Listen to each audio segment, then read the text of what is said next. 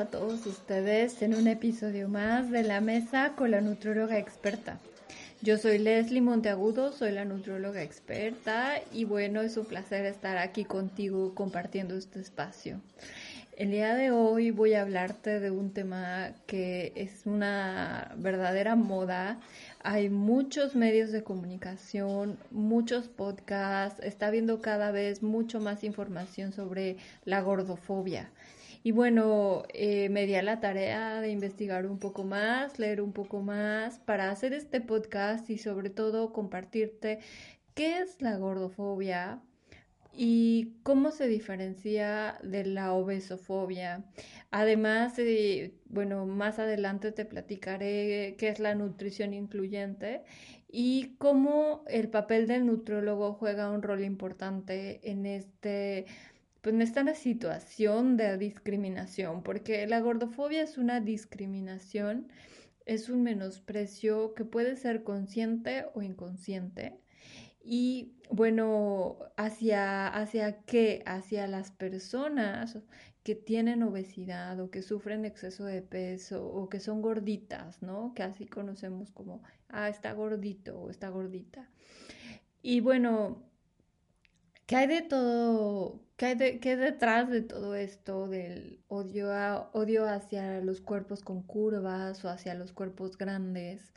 Y me preguntaba eh, cómo es que la gordofobia se ha ido sembrando a nivel social, cómo es que nos han ido educando o nos educan eh, creyendo que la obesidad está asociada a, pues a lo mejor el niño que, que sabe menos, ¿no? O el niño que no es bonito porque es gordo, o el niño que es tonto, el niño que es poco hábil, ¿no? Y vamos creciendo con este tipo como de creencias, eh, con prejuicios hacia los cuerpos grandes.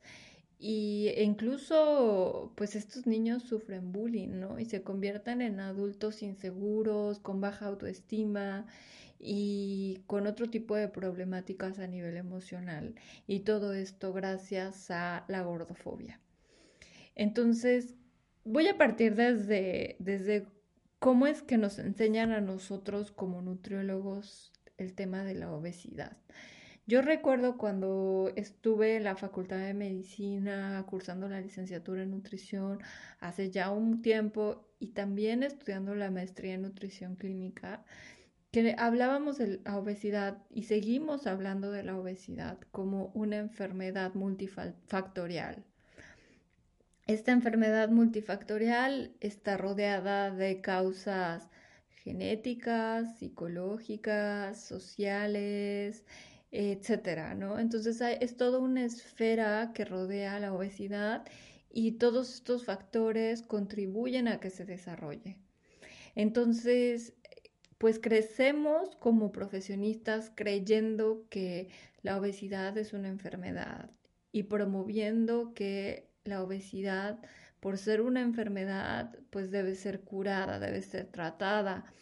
Y pues una de las de los papeles importantes del nutriólogo justamente es intervenir en este tipo de tratamientos hacia las personas que padecen obesidad y que pueden tener una enfermedad colateral ligada a la obesidad, como es el síndrome metabólico, la hipertensión, la dislipidemia, el hígado graso, solo por mencionar algunas, ¿no? Entonces, estos son los casos de pacientes que nos llegan a consulta y que me atrevo a decir que en una consulta privada, eh, la gran mayoría de los pacientes quieren perder peso entonces ahí está el, fondo de este tema, ¿no? Todos quieren perder, peso porque creemos que la belleza está en un cuerpo delgado eh, y sobre todo nos los, nos los inculcan mucho a las mujeres, o sea, nos hacen creer que si no somos delgadas, entonces no habrá éxito, nadie nos va a hacer caso, vamos a estar feas, no vamos a conseguir un trabajo, y incluso, o sea, es algo que, que pues se va transmitiendo de generación en generación, o sea, ¿cuántas veces no sé si te identificas, pero te toman una foto y te dicen sume la panza. Y es algo que a mí me pasaba, ¿no? O sea, entonces es algo con lo que te educan y que inconscientemente tú entonces creces en este ambiente donde sumo la panza, debo ser delgada, para ser exitosa pues hay que estar delgada, para acceder a un puesto hay que estar delgada y entonces así vas a tener el éxito eh, que tú esperas con tantas ansias después de haber concluido un periodo como es la carrera, por ejemplo. Y bueno, quisiera preguntarte, o sea, ¿cuántas veces a ti te ha pasado que o, o, criticas a alguien por su peso o ves a alguien que pues por su obesidad no cabe en el asiento de un carro o de un eh, avión, por ejemplo, o de cualquier otro transporte público y que a veces abarca dos espacios, ¿no? Dos, dos lugares. Y entonces eh, este tipo de personas pues son juzgadas, ¿no? Y, son criticadas por, por, la sociedad, por cómo es que puede estar así, o quita espacio, o estorba, o, ¿no? O sea, ¿cuántas veces lo has pensado? Y bueno, te dejo esta reflexión porque vamos a hablar más adelante de qué es la diferencia o cuál es la diferencia entre la gordofobia y la obesofobia. Y bueno, la obesofobia es el terror, ¿no? O la fobia, el terror a engordar o a padecer de obesidad. Entonces es el miedo a estar gorditos, esa es la obesofobia. Y la gordofobia es la discriminación o el menosprecio a la gente que tiene sobrepeso o principalmente obesidad, que son los gorditos, ¿no? Que conocemos. Y bueno, quiero decir eh, que la palabra gordo, o sea, la menciono porque es una palabra utilizada por todo el mundo, o sea, y que además es muy popular, ¿no? Aclaro que no es un término discriminatorio, sino es popular.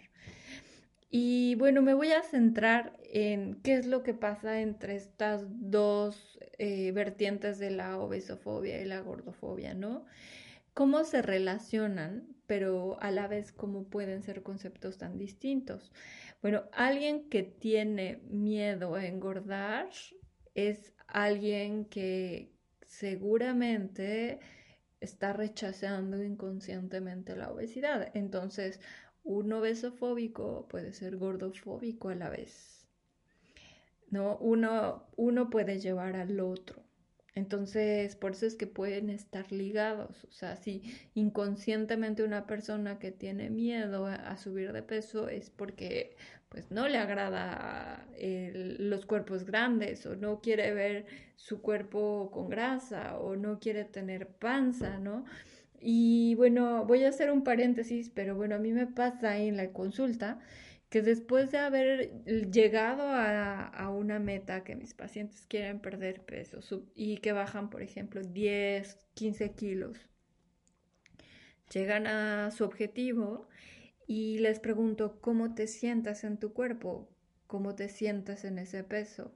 Y la respuesta es, mm, pues todavía no estoy a gusto porque tengo pancita o todavía no estoy a gusto porque tengo grasita en las piernas y tengo grasa en los brazos.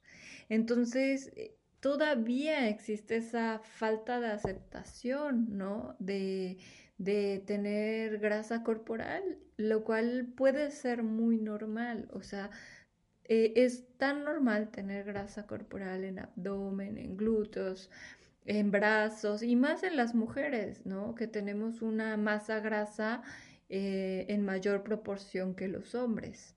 Pero también me pasa que hay hombres que, que igual, o sea, no están conformes porque quieren tener menos grasa, ¿no? O sea, entre más magro, mejor. Y pues bueno, eh, aquí voy a tocar más el tema de la aceptación. ¿Por qué? Porque es una cuestión muy, muy personal, es una cuestión muy genuina pero la aceptación va de acuerdo a qué tan contentos estamos habitando el cuerpo que tenemos, qué tan, qué tan conscientes estamos de que estamos rechazando quizá la obesidad. ¿no? Entonces, eh, pues es súper importante darnos cuenta que el peso no lo es todo.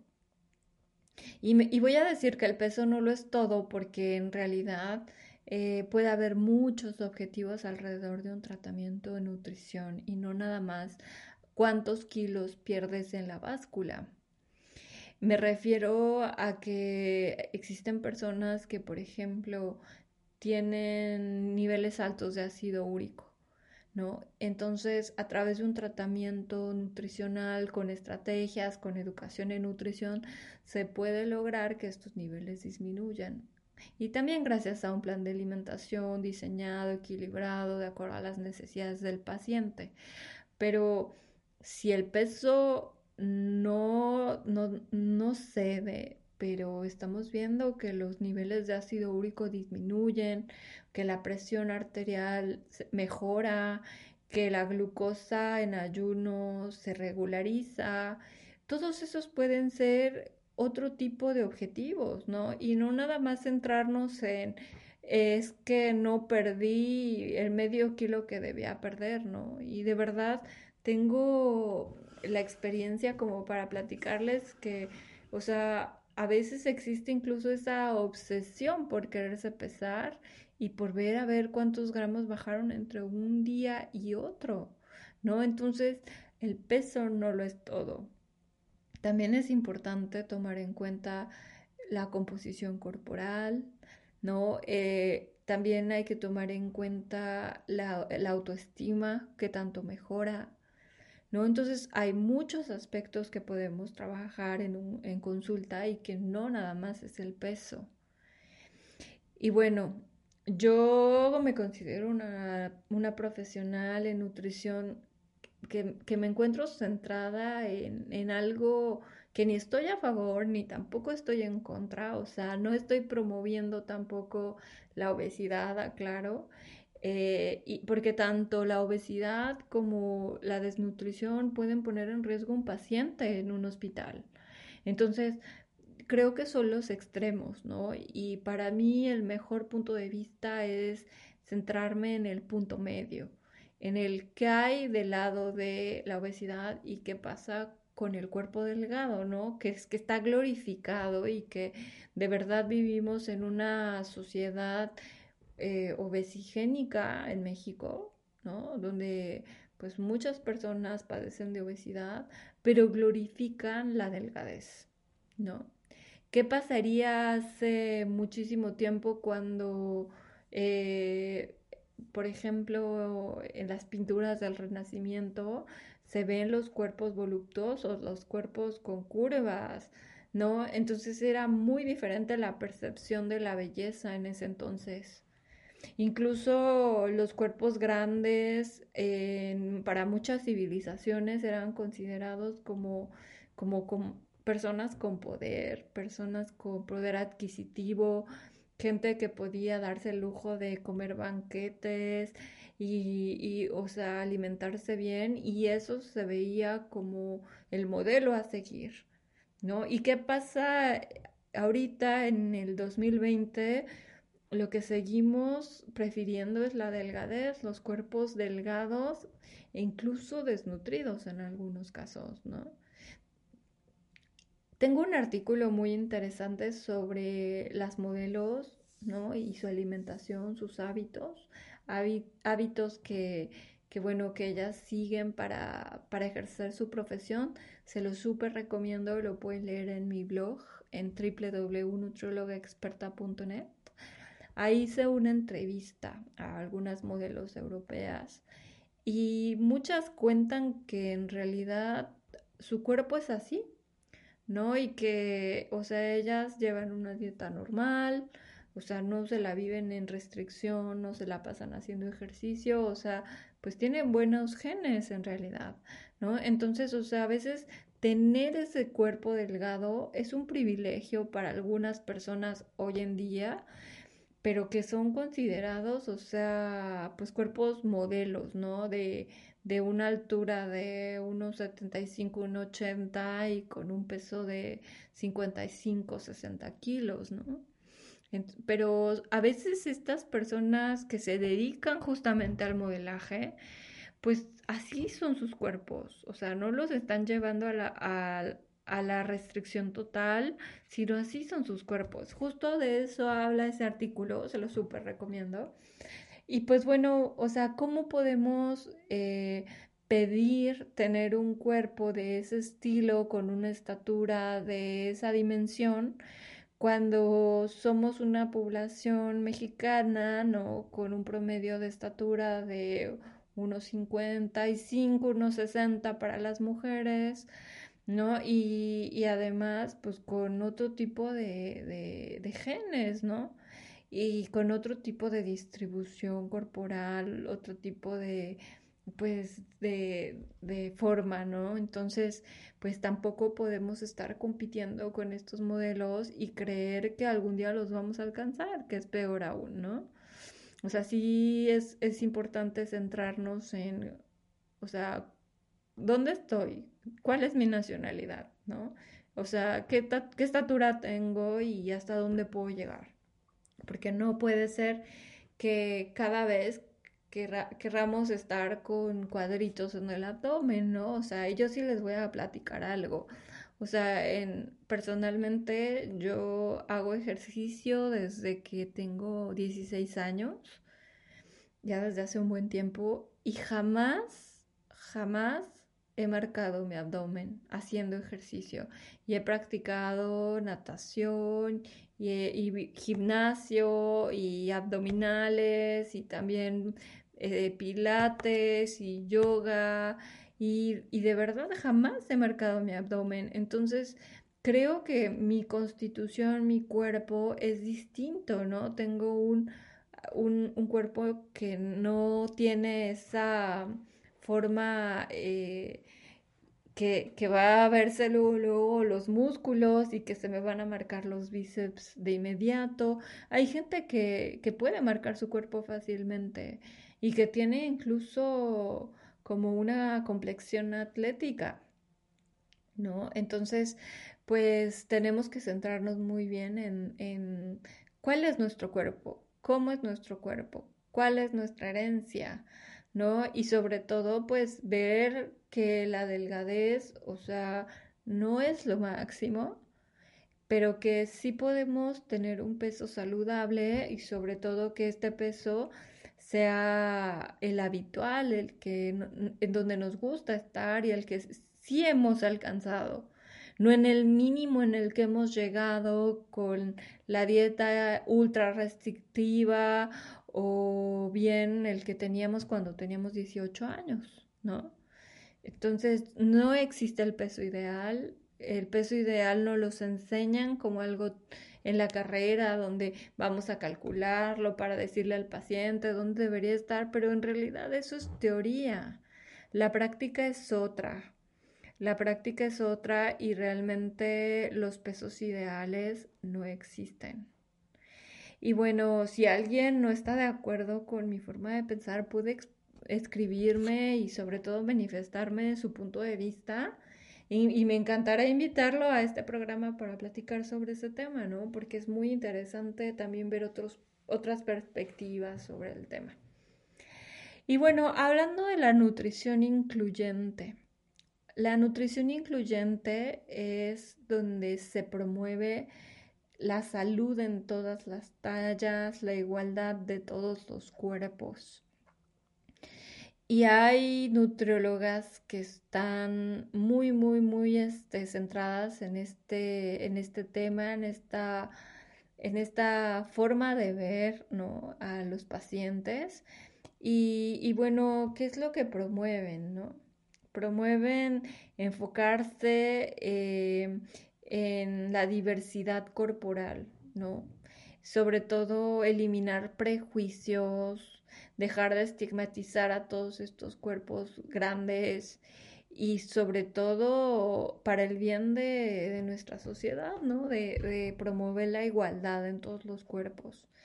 Y, pues bueno, eh, ayudan a entender que la alimentación pues eh, contribuye a la salud, al bienestar, pero que también, bueno, a su vez las dietas restrictivas pueden estar promoviendo la ansiedad, la culpa, el desconcierto, ¿no? Entonces es, es la verdad un, un tema muy interesante y sobre todo que pues que me deja pensando como profesional de la salud, ¿no? Y principalmente, bueno, eh, también quisiera platicarles un poco más de, pues esta conciencia que se debe generar, ¿no? Con los comentarios, con lo que hacemos eh, y sobre todo cómo, cómo vemos a, pues a nuestro propio cuerpo, ¿no? Porque también a veces mm, la forma en la que nosotros juzgamos nuestro cuerpo puede repercutir en nuestras futuras generaciones, ¿no? O sea, imaginen que yo tengo tres hijos, ¿no? Una es mujer y todo el tiempo le digo, ay, mi panza, ay, eh, mis brazos gordos, ¿no? Entonces, ¿qué estoy fomentando, ¿no? Eh, como cultura y como, como aceptación y como concepto de, de belleza a mis hijos, ¿no? Entonces ese es el, el mensaje con el que quiero terminar este podcast porque pues realmente los invito a que sean más conscientes, los invito a que sean más selectos con los comentarios que hagan hacia las personas que, que tienen obesidad y sobre todo que comencemos a construir una sociedad mejor. Creo que creo que es el punto central y es lo más importante de, de este tema que es la gordofobia. Y bueno, te invito a seguirme en las redes sociales. Estoy como nutróloga experta. Me puedes encontrar como nutróloga E en Instagram. Y bueno, si quieres seguir escuchando estos podcasts suscríbete a En la Mesa con la Nutrióloga Experta y podrás escuchar los podcasts de la primera temporada y de la segunda temporada.